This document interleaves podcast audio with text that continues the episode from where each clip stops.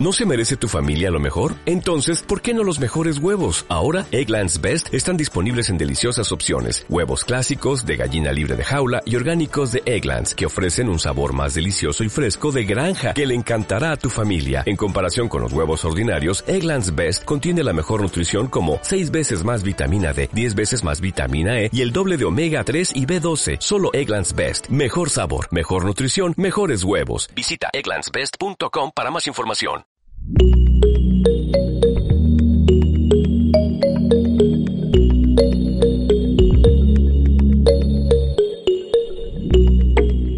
Hola, hola, ¿qué tal? Buenas tardes, bienvenidos a otro episodio de Vivir el Duelo, un espacio para hablar del proceso de duelo y cómo sobrellevarlo. Bienvenidos a todos en, el, en la página de Facebook o en el canal de YouTube. Yo soy el doctor Fernando Valleza y como saben, cada lunes trato de traer una cápsula relacionada con el proceso de duelo y algunas recomendaciones básicas sobre cómo sobrellevarlo. En esta ocasión, eh, quería traer un tema también que me parece muy importante, sobre todo muy necesario en épocas de crisis o en momentos difíciles como los son estos. Aunque esto bien puede ponerse en cualquier momento de la historia, ¿no? Siempre hay momentos complicados, siempre hay momentos difíciles. Eh, sin embargo, siempre tenemos que tomar en cuenta que a pesar de que las situaciones son complejas, que a veces dependen de nosotros, otras veces no, siempre hay un grado de esperanza que podemos utilizar para sentirnos mejor o para tranquilizarnos o para ayudarnos en estas situaciones críticas. Estas últimas semanas, como siempre, si han estado al tanto de las noticias, es muy común que existan situaciones catastróficas, situaciones desagradables en la historia, situaciones eh, muy difíciles, por así decirlo. Eh, recién acaba de comenzar una guerra, hay una crisis de agua y de energía aquí en la ciudad y en el país. Eh, el COVID, al parecer, está un poco más controlado, pero no deja de ser una fuente importante de estrés para muchos de nosotros. Que, bueno, hay que tomar ciertas medidas de vigilancia y lo demás. Parece que va mejorando. A lo que me refiero es que parece que cada vez que abrimos el periódico o abrimos las notificaciones de Facebook, aparecen malas noticias. Alguien está pasando mal, alguien está sufriendo. Es, fácil eh, para nosotros sentarnos a pensar de todo lo negativo que tenemos en nuestra vida.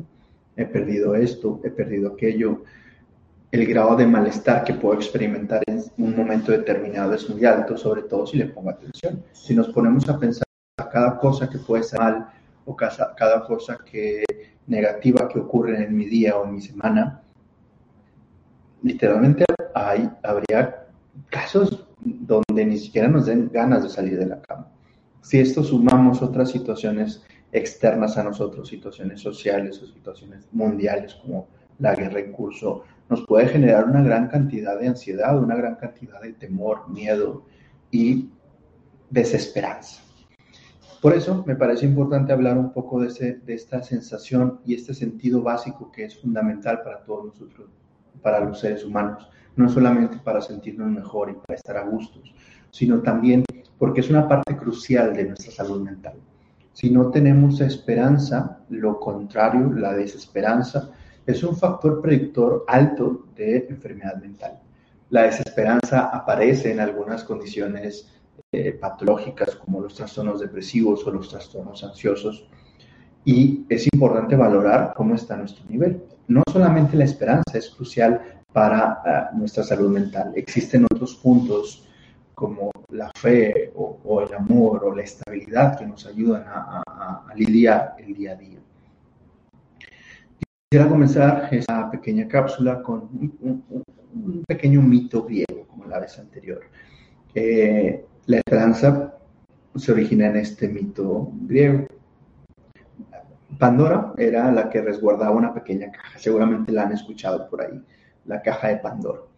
En esta caja se guardaban todos los males que iban a tosigar a la humanidad en el transcurso de su existencia. Enfermedades, dolor, guerra, muerte y Pandora era muy curiosa y dejó salir estos males al abrir la caja. Eh, salieron todas aquellas cosas, aspectos negativos de, la vida que, nos, que no nos gustan, que nos causan malestar o que sufrimos con ella.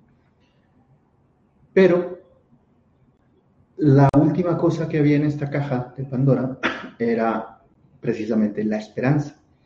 La esperanza se dice con la que se puede consolar a quienes viven las consecuencias de todos estos males que salen de ella. La esperanza que nos ayuda a resistir y nos ayuda a aguantar, decir, ok, mañana puede ser un poco diferente, mañana a lo mejor es, es, es, es mejor. Y es curioso como en este mito griego la esperanza a veces estaba con, revuelta con todos estos aspectos negativos y de maldad. Uno se podría preguntar por qué en este mito metieron también ahí la esperanza. Sí, en teoría es algo bueno que tenemos. Yo les hablaba que el no tenerla pues es negativo para nuestra salud mental. Y parece que fue como una broma siniestra de los dioses griegos que, que hablan estos mitos, porque si bien la esperanza hace que la persona se sienta mejor, también hace que se apegue a las cosas, que luche por mantener status quo sin cambio y que las y ya hemos hablado varias veces que el, ser humano no le gusta que las cosas cambien, nos acostumbramos a un estado y cuando nos mueven de nuestro, nuestro estado habitual, pues nos duele, nos, nos, nos genera malestar, estamos muy acostumbrados a seguir cierta línea. Y la esperanza parece que hace eso. Deseamos que las cosas se mantengan igual, pero cuando es necesario, la podemos utilizar a nuestro favor.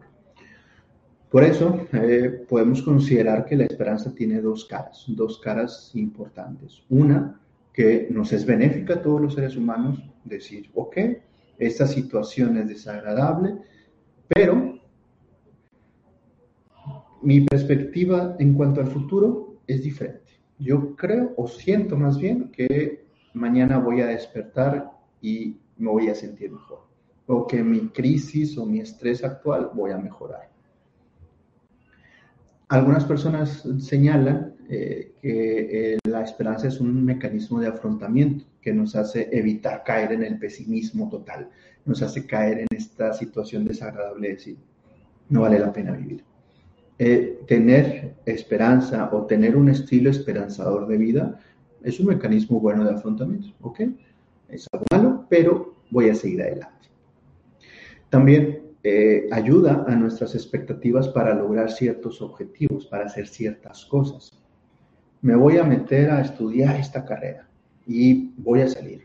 Si yo no tuviera esperanza para hacer este tipo de actividades, a lo mejor ni siquiera me metería a estudiar o no me metería a un trabajo o no me aventuraría en una relación.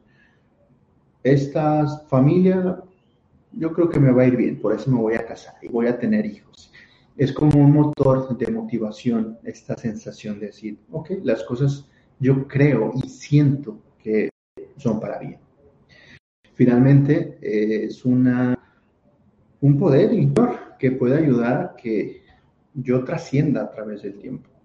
¿A qué me refiero con esto? Que hay algo más importante de, mi día a día.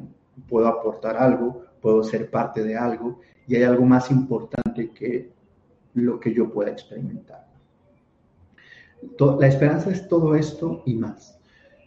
En el ámbito eh, personal, yo creo que es muy recomendable el tratar de buscar eh, en qué momentos nos podemos sentir esperanzados en qué momento podemos buscar o qué nos puede ayudar a encontrar esta sensación de sentir que las cosas puedan mejorar, sobre todo en situaciones complejas, en situaciones difíciles. Tenemos que tener en cuenta que cuando hay un estresor importante, cuando hay una, imaginemos, calamidad o algo muy negativo, nuestra calidad de ser esperanzados disminuye por el sufrimiento, por el malestar, porque me siento enojado triste pero siempre está ahí. Hay una parte de nosotros, aunque esté muy escondida, que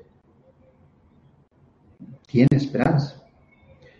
Esto ocurre también en el proceso de duelo. El yo sentir que las cosas pueden ser diferentes, que mi dolor o mi tristeza o el añorar tanto y que genera tanto malestar, en algún momento puedan disminuir, es también una sensación de esperanza que yo tengo que observar, que yo tengo que ver y a veces tengo que buscarla intencionadamente.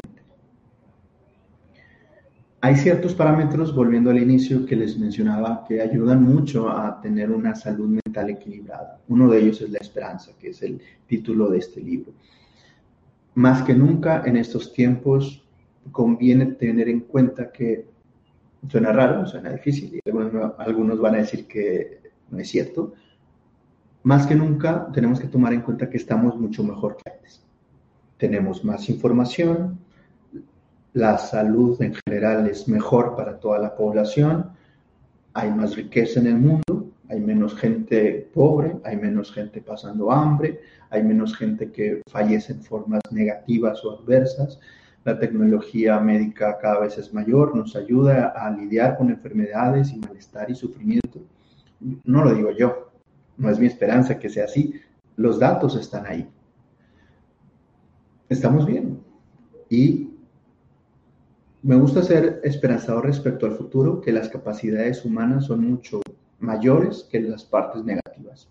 Yo creo, sinceramente, que podemos resolver los grandes conflictos de la humanidad con el tiempo, con esfuerzo, evidentemente, y no olvidándonos que somos partes de una comunidad mundial todos somos seres humanos, no es que yo sea mexicano y el otro estadounidense y el otro ruso. Al final de cuentas, todos estamos en este mismo planeta, todos somos seres humanos. Si tenemos esto en cuenta, yo creo que tarde o temprano resolveremos aquellos conflictos que nos atosigan. Esa es mi esperanza para la humanidad en estas situaciones de crisis. También tengo esperanza en que cada uno de ustedes pueda mejorar en sus, en sus, en sus vidas particulares. Por eso hablo de duelo. El duelo va más allá del malestar, va más allá de la tristeza. Eh, hablar de duelo, trabajar con duelo es también ah, trabajar con la posibilidad de mejora, de adaptarnos, obviamente, y de seguir mejorando día a día. Este punto, y no quiero que se me, malentiendan, no es que niegue la parte negativa o adversa de la vida. Las cosas malas suceden y no ver que existe pobreza, maldad en el mundo o situaciones desagradables es estar ciego. Claro que existen, pero también existen cosas, cosas positivas a nuestro alrededor. Existen buenos amigos, existen buena familia, existen buenas relaciones de pareja, existen cosas que nos ayudan a lidiar con esas partes negativas.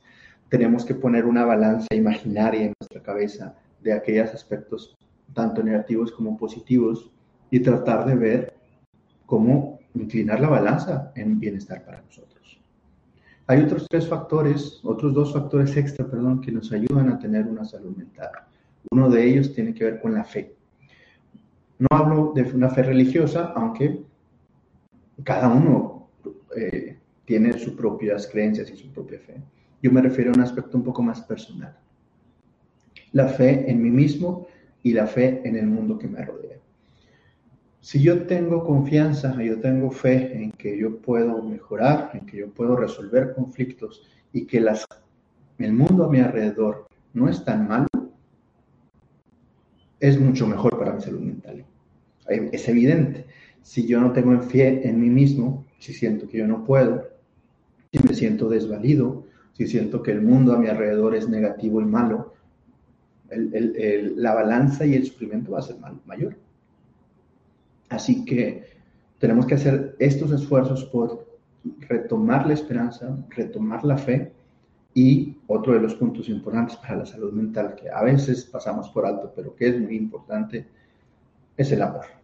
El amor hacia nosotros mismos, el amor hacia los otros, tener una apertura de la vida en general, nos es benéfico. Y esta, esta es una parte eh, positiva también de los seres humanos. Tenemos esta gran capacidad de amar, de crear, de imaginar cosas nuevas, también cosas malas. Esta es una parte eh, de nuestra balanza personal que tenemos que tomar en cuenta.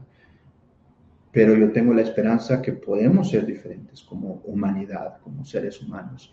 Cada vez que entra un paciente a mi consultorio, me gusta pensar que tengo la esperanza de que va a estar mejor y se va a sentir mejor y que esta persona va a hacer cosas por su cuenta, por sí mismas, que le ayuden a sentirse mejor.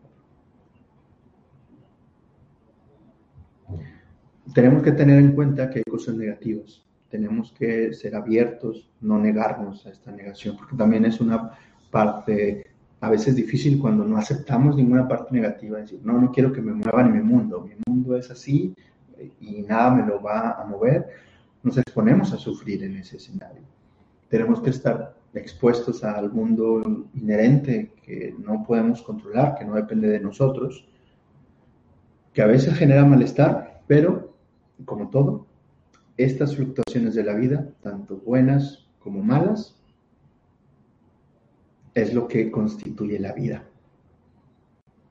Si sin cosas negativas, las cosas bonitas ya no se sentirían igual, igual en viceversa. Si no tuviéramos cosas positivas, las cosas negativas no nos afectarían porque la vida no tendría mucho sentido. Tenemos que buscar este equilibrio en nuestra vida. Tenemos que ver cómo está nuestro nivel de esperanza, cómo está la fe en nosotros mismos y cómo está nuestra capacidad de amar. Esto es fundamental para resolver conflictos o crisis como lo es el duelo, pero también para resolver otras situaciones personales como los problemas a los que enfrentamos. Con esto eh, quería finalizar esta pequeña cápsula de transmisión de este lunes. Como siempre, deseando que tengan eh, un bonito, una bonita semana y espero haber ayudado, aunque sea aportar un poco mi granito de arena en este proceso de duelo. Muchas gracias por acompañarme y nos veremos la próxima semana en donde hablemos, hablaremos de un tema relacionado con el proceso de duelo y algunas recomendaciones sobre cómo sobrellevarlo. Si gustas que hable de algún tema en particular, lo puedes dejar aquí en la cajita de comentarios o me puedes enviar un mensaje al inbox y te agradecería mucho si puedes compartir este video. Muchas gracias a todos por acompañarme y nos veremos la próxima semana, el próximo lunes 7 de marzo en punto de las 6 de la tarde. Muchas gracias y hasta la próxima.